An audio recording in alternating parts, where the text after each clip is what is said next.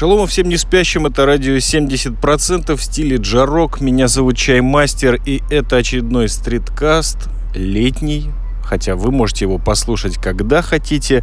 Но важно подчеркнуть именно это время, эту погоду, это место начала сезона АПЛ, английской премьер-лиги.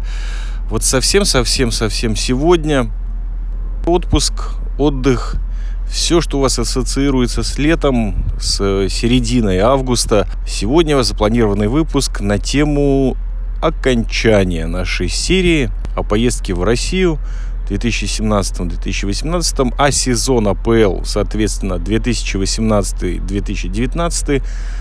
Непонятно пока, что он нам принесет, но мы все еще болеем за команду из Северного Лондона, Тоттенхэм Хотспурс, и поднимаем высоко руку вверх и резко опускаем ее вниз, потому что в этот летний день прекрасный не хочется делать никаких выводов. Да, елки-палки, уже 6 выпусков или сколько-то там 7 получилось. Глубинных, не глубинных, замечательные комментаторы из России в них поучаствовали. Какие тут можно выводы сделать? Нужно просто на все это, мне кажется, забить. Подключить, наконец-то, побольше музыки. Конечно же, конечно же, мы не обойдемся без парочки умозаключений. Возможно, нескольких историй, а может быть и одной. Мысли будут совершенно необязательные. Ну и, конечно же, постараемся завершить этот выпуск благодарностями, потому что это самое-самое важное. Серия «Чемодан на коньках» подошла к концу официально. Продолжалась и тянулась она около полугода, что, собственно говоря, мне кажется, наиболее глубинная, продолжительная возможно, даже где-то интересная самая серия из всех, которые были в истории подкастов, эфиров и прочего-прочего в истории, конечно, нашего медиа-холдинга «Радио 70%». Музыка, не обещаю, что будет летняя, она будет, как всегда, сомнительная, но она будет бесплатно предоставлена нам, и это самое главное, поэтому обязательно зайдите в описание к подкасту, посмотрите по ссылочкам, посмотрите название групп и послушайте их, а может быть даже купите их записи. И так мы можем продолжать немножечко иметь отношение к андеграунду, а не только к лету или какому-то сезону, сиону и прочим вещам, о которых мы либо говорим, либо вы слышите. И это впервые. Есть э, такая штука, перед любым торговым центром есть парковка и есть э, большое количество мест, значительная парковка для инвалидов. Так вот, ни разу в жизни в торговом центре у нас не видела я ни одного инвалида. И парковки для инвалидов, они всегда пустые. Вопрос, почему? Потому что среднестатистический российский инвалид, он из дома выйти не может зимой даже. Фишка в том, что часто бывают парковки переполнены, и люди паркуются на вот этих местах для инвалидов за неимением других мест. И что же? Их поджидают эвакуаторы. Не потому что, значит, так это, люди пекутся о том, что потенциальные инвалиды не смогут там припарковаться, потому что если там и приползет, знаешь, там один-два инвалида, ему места все равно хватит, потому что парковки для инвалидов, они большие. Нет, люди просто тупо зарабатывают деньги это знаешь такая ловушка. И одно время все в нее попадались потому что думали ну раз тут место свободное мы поставим машину тут и очень многих эвакуировали. Иногда был момент когда ты подъезжаешь к торговому центру а там эвакуаторы стоят. И мы сначала не понимали а почему они там стоят? Но они добычу ждут ну сейчас уже люди вот эту фишку просекли и они не ставят машину на парковке для инвалидов и парковка для инвалидов пустует потому что инвалидов там все равно нету это не значит что их вообще в стране нет это все что нужно знать про пандус пандус. Кстати, многие пандусы перед подъездами, то есть они формально есть, но по факту они такие, что, знаешь, здоровому человеку, в общем, тяжело будет по ним спуститься или подняться. Первая мысль в этом выпуске – это Россия имеет бесконечные запасы горячей воды – я не знаю, как так происходит в современном мире. 21 век. Э, люди на пенсию уже выходят в 80 или в 90 лет. То есть они ужасающим образом работоспособны. Количество воды на планете сокращается. А в России горячая вода 24 часа в сутки. Особенно если мы говорим о центровых городах, этой замечательной федерации. И это по-настоящему кайф. Вы можете прийти домой, и что-то надо мной вертолет начинает сейчас кружить. Медленно так чего-то хочет. Так вот, можете прийти домой, сразу же включить кран с красной кнопочкой с красной отметкой или обозначением, и горячая вода польется вам прямо в руки, в уши, на лицо, куда вы, собственно говоря, захотите ее направить. Если у вас в доме есть ванна, то вы ее можете наполнить горячей водой. Конечно же, в такой воде не заваришь чай, и уж кофе тем более, но, честное слово, в любой момент суток открывается кран, и оттуда горячая вода. Можно мыться бесконечно. Не нужно ждать, пока она согреется. Ее подключат или что-то там с ней произойдет, смысл в том, что она всегда есть. И это важно. И иногда, вот особенно в эти дневные солнечные часы, возможно, я перегрелся, а возможно, этот юмор у меня такой странный. Я думаю, а не связано ли развитие крафтовой культуры в России именно с этими бесконечными запасами горячей воды. Кстати, это наш предпоследний выпуск под каким-то там он номером. Он назывался Крафтверк. Оцените иронию, либо просто послушайте эту замечательную группу, а можно послушать и подкаст. Так вот, в тему крафта хотелось бы добавить первую, наверное, историю о том, как крафтовая культура провожала чаймастера и всю банду «Радио 70%» из России в январе. Летел я назад, да, собственно, и влетал в Россию через международный аэропорт Шереметьево, который, честно говоря, меня не радовал. И думаю, что вот там тоже какой-то слом межпозвоночных дисков происходил, потому что там приходилось то бежать на поезд экспресс, то с него бежать на регистрацию. В общем, со всем этим скарбом, книжками, кофем, чаем и со всеми своими мыслями и записками. Так вот, когда ты уже проходишь все замечательные кордоны, у тебя остается только время подождать, когда тебя последние очень э, такие важные представители израильской обороны и защиты э, самолетов запустят внутрь. Можно побродить немножко по коридорам этого замечательного поистине аэропорта, в который мне никогда не хотелось возвращаться, но так уж получилось, что в, Дем... в Домодедово в этот раз э, прилететь не получилось. Так вот, в Шереметьево я еще когда прилетел, я шел как раз-таки над этими коридорами, когда въезжаешь в страну, заметил очень странное строение. Прям посреди терминала оно было как бы из дерева, либо очень хорошая имитация. Избушка, на которой было написано два слова. Форпост, в кавычках, Алтай – и что-то там происходило. Ну, вы понимаете, когда вокруг вас огромные коробочки из железа, из пластмассы, и все это со совершенно страшными какими-то моментами э, рекламы, э, преувеличенных, гипертрофированных имиджей того, что вам нужно купить за громадные деньги, вот такая избушка, она, конечно же, привлечет э, любое внимание, мне кажется, особенно на фоне этих громадных окон терминала и ультрасовременных железных птиц за ними, готовящихся к отлету, либо подкатывающих к месту высадки. Так вот, когда уже мой отпуск зимний подошел к концу, и чемодан на коньках был уже сдан глубоко в недра израильской авиации, я эту избушку нашел вот этот форпост Алтай и поразился просто правильности всего того, что в этой избушке происходило, которая не совсем на курьих ножках была, там была очень миловидная барменша. Это барчик, в котором мало того, что крафтовый алтайский продукт пивной, кстати, я заметил, в России очень часто и на бутылках, и вот на этих досках, где пишут сорта пива фигурирует название пивной напиток. На полях, на манжетах замечу. Так вот, продавалось там алтайское крафтовое пиво. Я уже не помню, честное слово. Я к тому времени был настолько замотан, что даже сил, ну и как-то неудобно было перед барменшей там это меню фотографировать. Мало того, какая закуска была к этому пиву. Просто изумительно. Это было сушеное мясо То есть все вот несколько этих пачек валялось там. Просто какая-то россыпь мясного ассорти. Все в своих пакетиках, в приятной упаковке. Как сейчас помню, мясо страуса там было, оленина, а, лососины не было, но был лось мясо лося.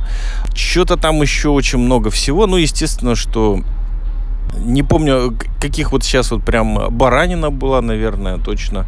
В общем, огромное количество вяленого мяса. То вот, кстати, о чем э, был наш видеовыпуск Beef Jerky, да, вяленая говядина. Вот сушеные вяленые виды мяса очень хорошего, конечно же.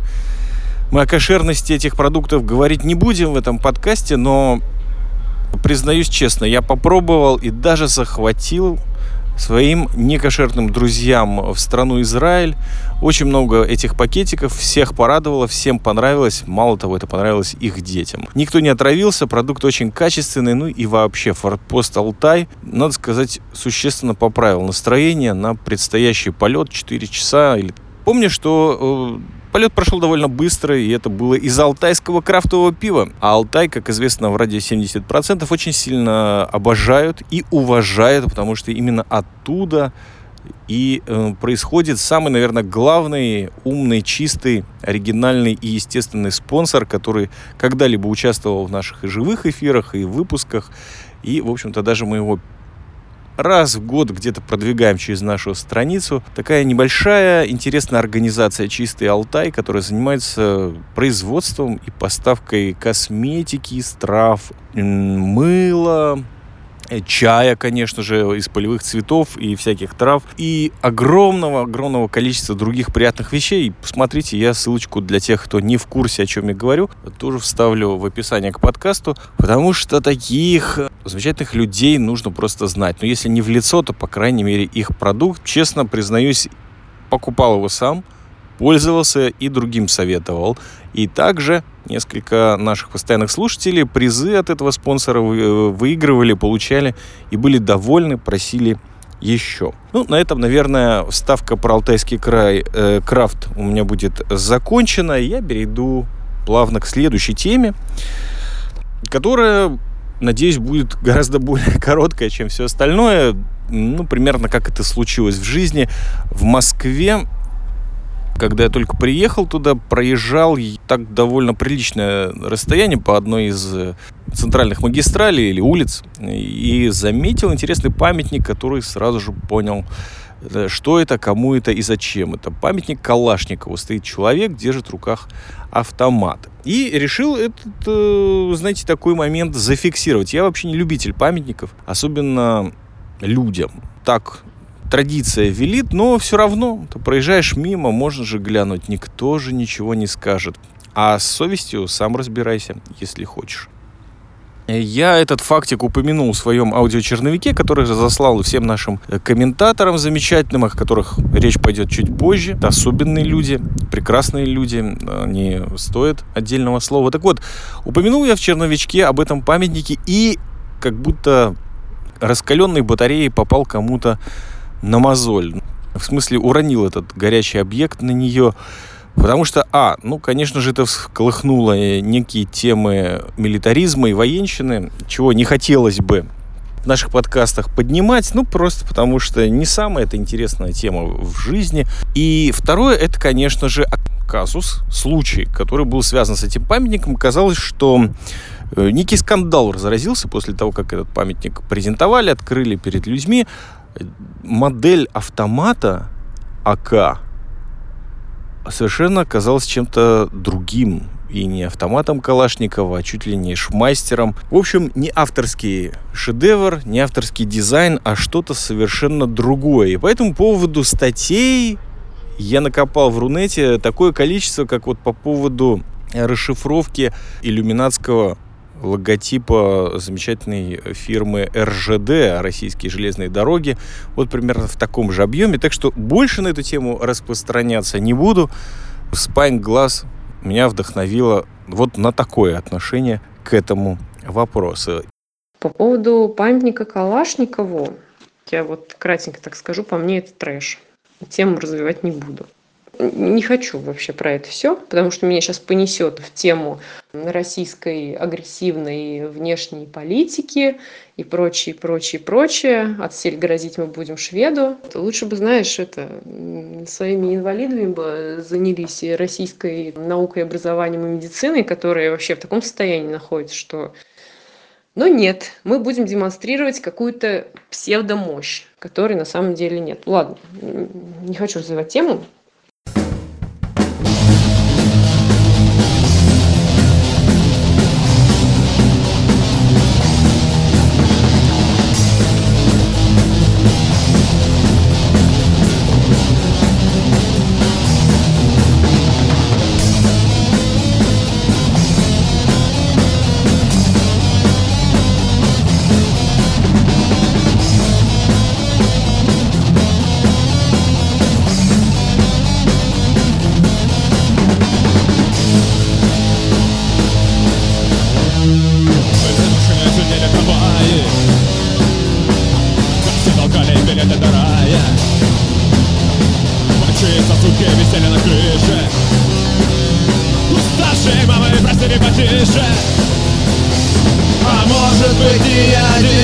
вокруг сошли с ума Я все еще желаю жить, как когда за окнами война. Уставший продавец пытался парить всем мешок говна Я один мимо прошел и не купил я ни хрена.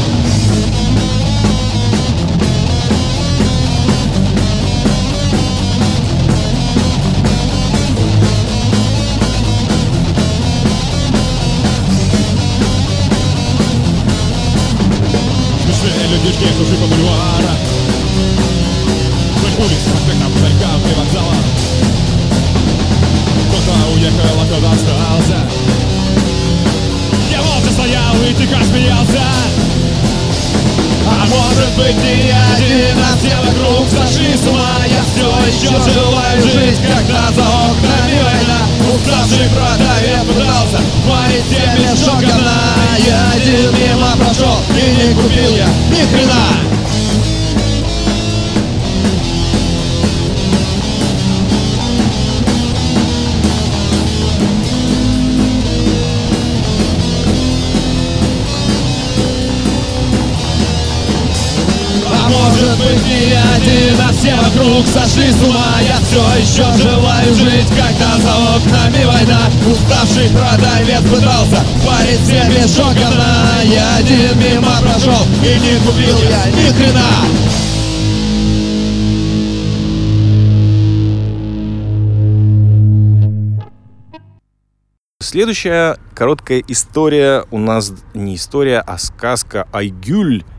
менеджер по заселению. Дело в том, что ввиду некоторых обстоятельств из жизни я не мог сразу же направить свои стопы или лыжи, или коньки своего чемодана в Великий Нижний, где и провел большую часть вот этого вот зимнего отпуска.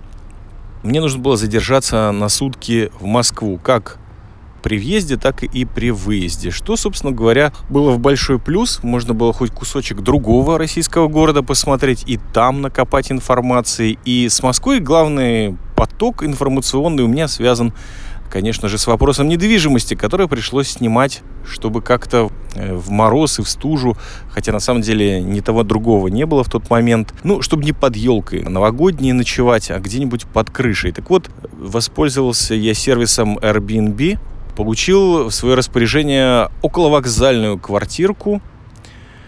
И вот как оказалось, я же ее прям вот по-настоящему снял на 24 часа. То есть подписал реальный контракт. У меня, конечно, проблема с тем, что российского номера и телефона нет. И, естественно, различные беспроволочные интернет-связи тоже мне недоступны. Поэтому мне приходится договариваться в старой доброй олдскульной манере на определенный час э, с человеком, который мне должен, соответственно, передать ключи. Про контракт я вроде ничего и не знал, но оказалось, что его нужно подписывать, и все очень серьезно. Ну, в общем, получил я эту квартирку, и, конечно же, проблема в том, что тебе может быть, даже код дали от двери, а что дальше делать? Плана нет. Вот заходишь ты в подъезд после того, как побродил какое-то время в недрах белорусского вокзала и в привокзальных различных вот этих трущобах. Ну, в общем, нашел ты подъезд, набрал код, а дальше у тебя еще одна дверь с кодом, и какая-то непонятная нумерация квартир. Люди довольно хмурые в подъезде, никто с тобой не заговаривает, не шутит, не закуривает. И даже если ты задаешь очень конкретный и мега вежливый вопрос, тебе с неохотой отвечает. Ну, видимо, вот боязнь или нелюбовь э, к понаехавшим в России и особенно в Москве крепка и не слабеет вообще ни, ни на секунду. Так вот, Айгюль менеджер э, по заселению меня как раз-таки на этой точке не ждала, а ждал какой-то сантехник или слесарь, который что-то в этой квартире поправлял. В квартире на самом деле все было хорошо, она была очень функционировала, там все, в общем-то, даже холодильник был, был чаек, что самое главное, и опять горячая вода из крана, без сомнения, и даже на полу не надо было спать. В общем, все было очень хорошо, договорились о том, что залог мне не нужно вносить, потому что не у кого его будет забрать в 6 утра. Ну и различные другие моменты. И главное, что хорошо, когда у вокзала спишь или засыпаешь, то всегда можно выскочить на 5 минут. Встретиться, например, со знакомым из далекого-далекого боевого прошлого подкастером. Или просто купить еды, э, что, например, в последнюю мою поездку как раз-таки не случилось. Но об этом, наверное, позже, либо вообще никогда. Никаких проблем никаких претензий к белорусскому вокзалу и соседству, району пока у меня нет. Просто хочу сказать, что э, тот самый подкастер, с которым я встретился вечером в этом районе, рассказал мне о том, что сейчас практически чуть ли не весь пласт обслуживания и людей, связанных с заселением или с расселениями на временное такое жилище, они чуть ли не подавляющее их количество из Средней Азии. Я, в общем-то, не удивился, потому что смотрел сериал «Салам, Москва», и там это все очень хорошо было показано. Ну, а в жизни, как говорится, подтверждение какой-то культурной продукции увидеть, ну, нормально, хорошо. И действительно, в том же месте, где мы сидели и ужинали, потому что, опять-таки, повторяю, было дело зимой, Действительно, большинство вот и официантов, и, судя по всему, поваров, насколько было видно в открытую кухню, были как раз-таки оттуда. Что, собственно говоря, очень похоже на то, что происходит в Израиле, только там, конечно, пришлые ребята, работающие в сервисе и в обслуживании в сфере ее, они из других немножко мест, больше все-таки, наверное, из Африки. Хотя и из бывших стран СНГ очень был я удивлен в последнее время услышать, что в Израиле обитает огромное количество беженцев из Грузии. Из Украины вот с этим как-то Израиль и Россия роднятся, что ли. И это, конечно, знак, ну и для меня, и, наверное, для всех, а может быть, для тех, кому интересны вообще наблюдения на эту тему, что в Москве уж тем более, да и в России не все так плохо. А есть даже работа, которую согласны выполнять эти замечательные люди. Значит, местные эту работу, соответственно, совершенно не хотят э, исполнять переросли, значит, или просто не интересуются. И значит, где-то ситуация гораздо, гораздо хуже. Но у нас про понаехавших есть один комментарий, и вот сейчас, наверное, самое время его включить. Про приезжих в Москве. Как известно, в Москве все приезжие, или, по крайней мере, абсолютное большинство. Ну, кто-то переезжает в Москву, именно переезжает, кто-то приезжает просто подзаработать, чтобы подзаработать и вернуться домой. Интересно, что в других местах, куда часто приезжают люди работать, мне приходилось от местных слышать такой вид жалобы на приезжих. Из-за них уменьшается очень э, оплата, которую готовы платить работодатели, и ну, мы не хотим работать так дешево. В общем, сложнее найти работу из-за того, что очень много желающих занять это место среди приезжих. В Москве ни, ни, никогда мне не приходилось слышать именно вот эту жалобу. Обычно, когда москвичи жалуются на приезжих, это связано с тем, что они столкнулись где-то с кем-то, кто был, по их мнению, некомпетентен в том, что он делал, либо не говорил по-русски. Например, на таксистов любят жаловаться, что вот таксист приехал, он там не знает Москву, или не, не говорит даже по-русски. Как ни странно, мне то ли ни, почему-то ни разу не приходилось с таким сталкиваться. Ну, не обязательно с такси, а вообще вот с такими явлениями. Либо, как я догадываюсь, если такая ситуация и была, то мне, мной она воспринималась как косяк не со стороны вот этого рабочего, а со стороны ну, самого бизнеса или его непосредственного там менеджера, что человека назначили на эту работу, при том, что он по какой-то причине не может ее оказать так, как нужно. Ну, с таксистами сейчас вообще просто, я не знаю даже, зачем им э, нужно знать город. Они ездят по навигаторам. Там, где я работал, обычно, как правило, больше половины людей было приезжими. В основном, конечно, люди уже живут в Москве не первый год, но тем не менее, ну, как выходные, так обязательно кто-нибудь уезжает на родину. Так что для нас это, в принципе, такая уже реальность э, привычная, мы даже этого не замечаем. Кстати, э, продолжения линии Айгюль не будет никакого как я уже говорил, не встречался с ней ни разу. Он очень много общался в чате через программку Viber, которая не проплатила этот выпуск, к сожалению. Хотя выходы на нее есть все-таки частично. Израильская фирма, и даже знаю, где офисы находится. И один израильский мегаподкастер, кстати, там работает, чтобы вы знали и не забывали. Но э, давно меня так не пытали, кстати, когда вы приезжаете, с кем вы приезжаете, что вы с собой привозите. Огромное количество каких-то вопросов. Я не всегда понимал, для чего они нужны были. Особенно, как казалось, ни к чему не привели. В любом случае, где-то у меня были сомнения, что, может быть, я как-то не так отвечаю или меня как-то не так понимают. Но оставим эту тему, потому что нет в ней ничего.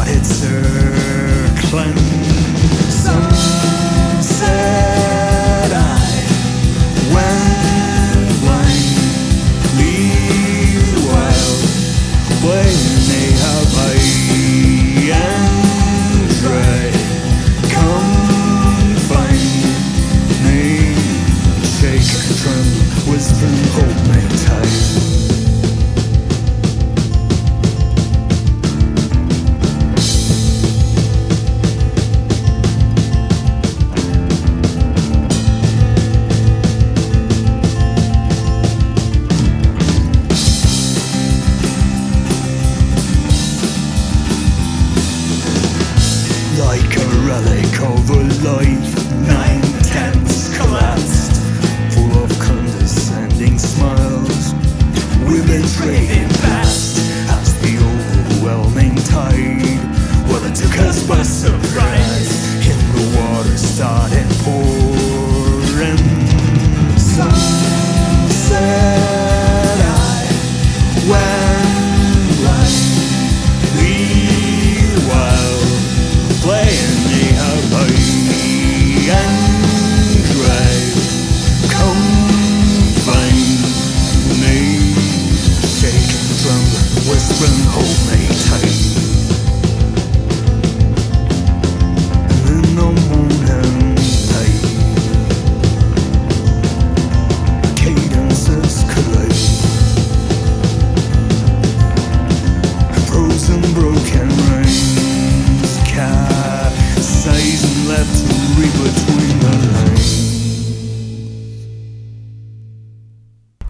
Вообще нужно подчеркнуть, когда изначально ехал в Россию и, собственно, где здесь находился на праздники, на послепраздничные дни, я не ставил перед собой никакой цели исследовать происходящее. Да, что-то такое попадало мне, так сказать, в поле зрения, но я все это замечал абсолютно без какого-то напряжения или мое внимание, так сказать, обращали на какие-то моменты просто с большинством из этих моментов мне пришлось буквально столкнуться либо морально, либо физически, либо мне кто-то об этом рассказал.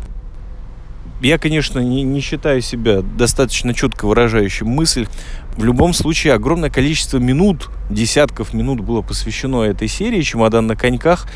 И вдруг вот спустя эти полгода у меня появляются некие выводы, которых я обещал не приводить, но на одну лишь тему – Израиль и Россия, потому что все-таки надо как-то к реалиям их подвигать, что ли, ну так мне кажется. И оказывается, я это уже делал. То есть, например, я комментировал подкаст о России за авторством Шлому Родзинского. И даже, по-моему, не раз. Вот там очень много всяких тезисов на эту тему высказывал. Ну, здесь, наверное, повторю либо выдержку, либо основные какие-то моменты, ну и плюс что-то еще добавилось. А почему я это делаю? Потому что вот, видимо, в ближайшем будущем и так судьба поставила, что Россия и Израиль вот в моей голове как-то связаны. И большинство слушателей, кстати, мне кажется, у меня все-таки из России, они с того места, где я живу. Если это не так, то опровергните меня в комментариях, буду ждать. Но в любом случае я подметил, что в общей картине мира в России и в Израиле есть огромное количество общих моментов. Ну, на примере центровых городов, конечно, этих двух стран, потому что я уже не раз подтверждал, только в них я и бывал, и о них я могу э, говорить. Так вот, идентичные ситуации на 100% почти, или даже иногда на 101% или на 97.9 у меня в следующих пунктах найдены были. Во-первых, чисто как государство, Израиль и Россия принадлежат э, к тому роду стран, которые почему-то весь мир, особенно с упором на его варварскую западную часть, пытается обустроить до сих пор и вот во всей современной истории существования этих государств.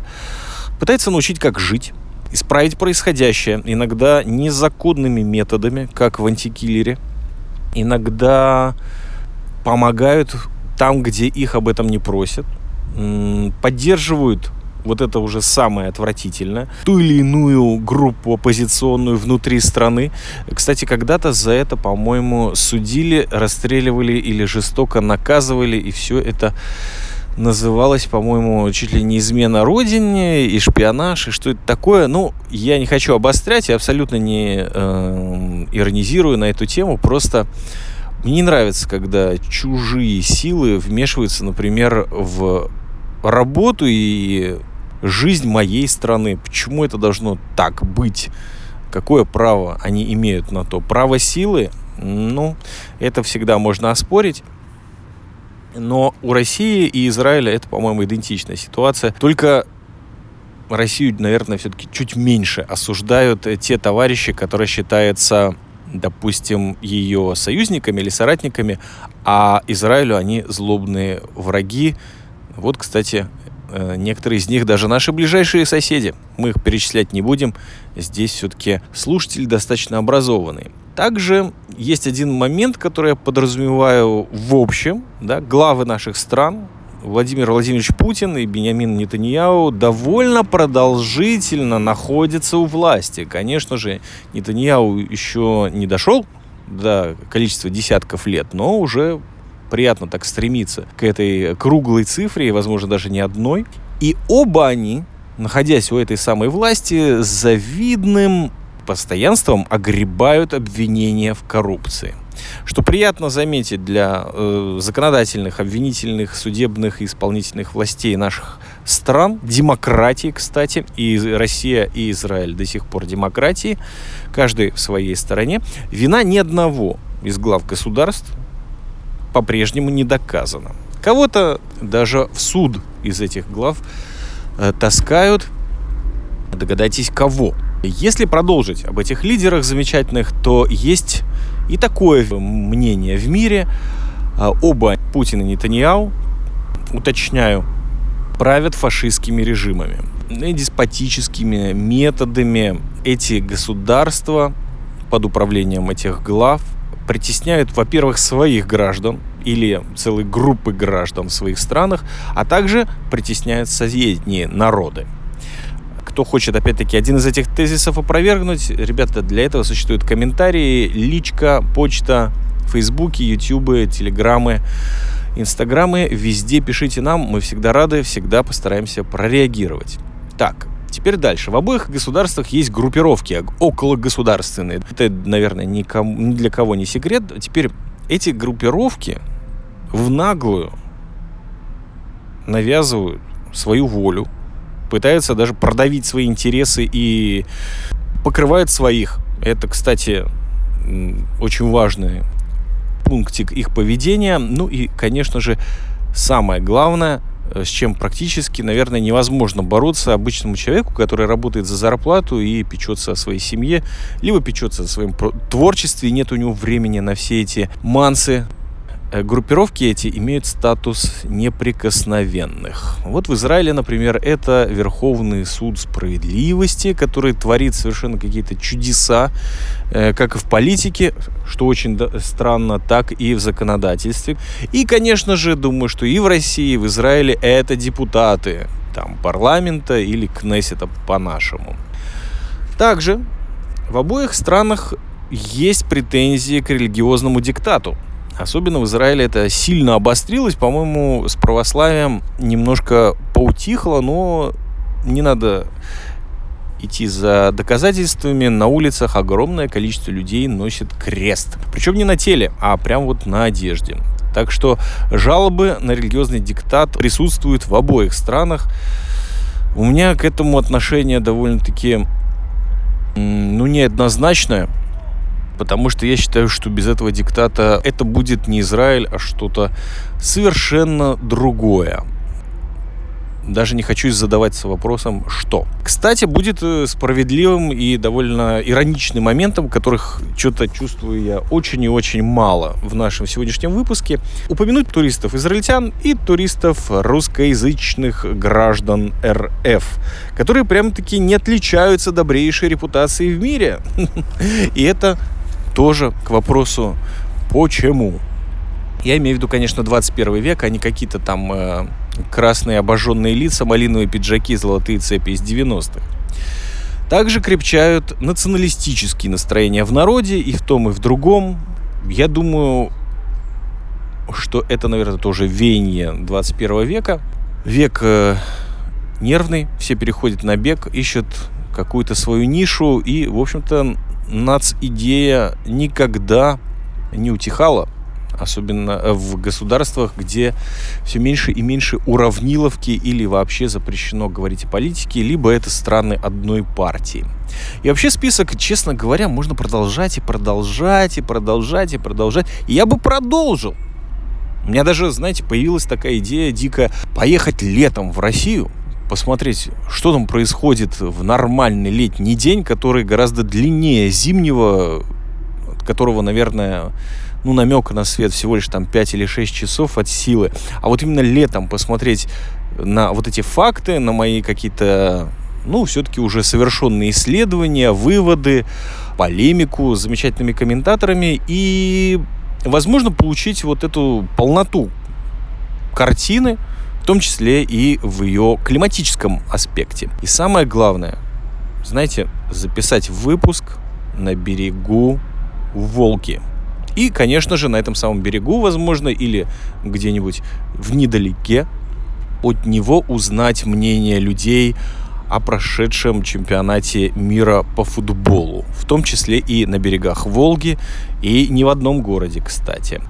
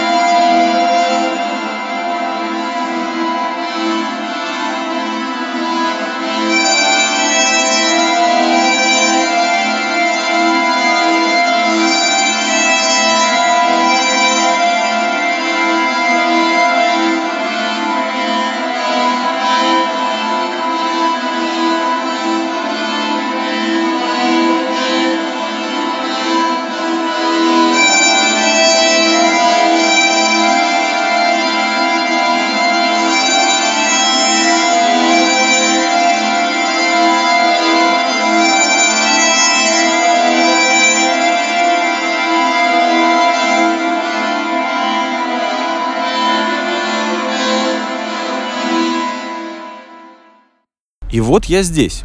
Как, наверное, было сложно догадаться, а может быть нет, если вы не скачали на автомате этот выпуск, а посмотрели его на YouTube, прочитав описание. Да, именно этот выпуск записан сейчас на берегу великой реки Волга. На нее я смотрю.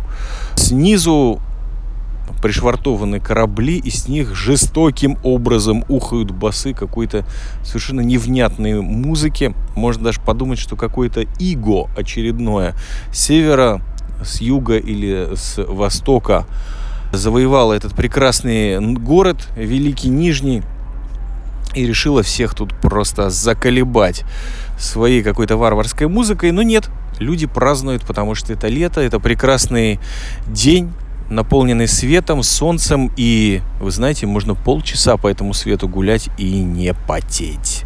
Да, лето, конечно же, просто идеально. Я, конечно, уже никому в душу не влезал в этот свой период нахождения здесь, но парочку моментов я себе подметил, и мне жутко приятно, что вот так все сложилось.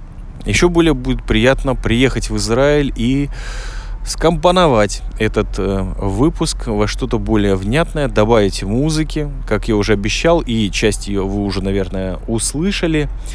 И, конечно же, сделать главное.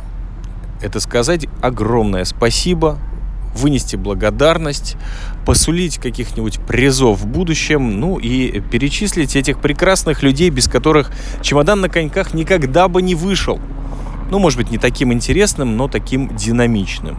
И прежде всего это, конечно же, Spine Glass. Александр Юрьевич, тот еще подкаст, автор и исполнитель, а также продюсер этого замечательного творческого проекта. Наш эксперт NHNK, наш человек на Кипре, который дал свое мнение по очень важному вопросу. Код, Child Prodigy, Grey Bud и наушники. Также отдельный респект и спасибо Евгению Волшебнику из радио Тибибо, который существенно, в общем, поднял выпуск о крафтовом пиве на ну, какой-то человечный уровень. Спасибо, Женя. Большой тебе привет. Спасибо за поддержку. А также спасибо за поддержку, приветы, комментарии и просто добрые слова всех тех, кто комментировали нас в YouTube, в Телеграме, в Инстаграме, в Фейсбуке и продолжает это делать до сих пор. Несмотря на то, что выпуск этот еще в процессе записи. И да, самое главное, что я забыл, но, наверное, на полях стоит подчеркнуть, э, в январе когда я был в прежний свой приезд э, в Москве, я встретился со старой подкастерской гвардией, которые уже не записывают подкасты, по-моему. Но вот странно, 2018 год, люди не записывают подкастов, скажем так, уже лет 8, а может быть даже и больше. Но мы периодически встречаемся в Москве, что-то там говорим друг другу, пьем, закусываем, Возможно, кто-то из нас веселится. И, в общем-то, по-моему, это мои единственные друзья. Международного, конечно, класса и наивысочайшего уровня доброты, доброжелательности, потому что, надо заметить, с годами я проще и лучше не становлюсь. Так что, когда я в России и вы захотите встретиться с чаймастером, не забывайте этот момент. Засим спешу откланяться, сказать вам огромный шукран, то есть спасибо за ваше внимание, за время вашей жизни. Оставляйте ваши комментарии нам, очень радует нас этот факт, когда есть обратная связь, рождается или, по крайней мере, создается некий намек на групповую динамику. Нам приятно, когда вы поддерживаете наш проект с помощью Патреона или PayPal. Ссылочки, конечно же, в описании к подкасту. Пару копеек никогда не повредит нашему пока что бесплатному, но уже стареющему подкаст-проекту. И, конечно же, если вы еще не подписались на все наши медиа-кусочки, где существуют фотографии, видео, мнения, статьи, делайте это. И будет вам счастье, а нам большое удовольствие. Спасибо за внимание. Всем шалома.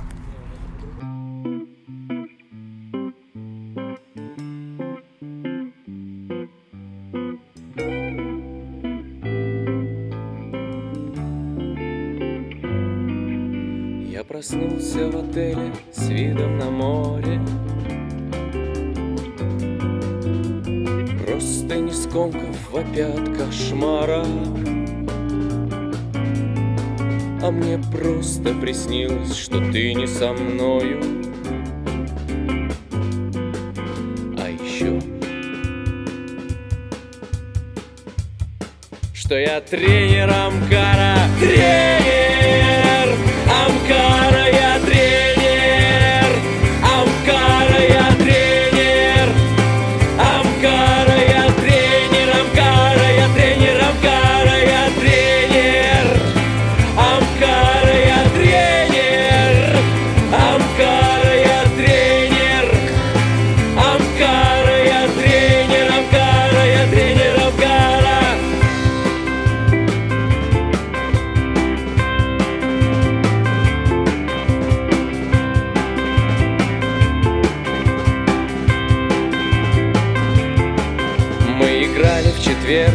забил оба гола Вот мой новый контракт, вот ключи от спорткара Я капитан команды, я в центре танцпола А мне снится опять, что я тренер Амкара Я тренер.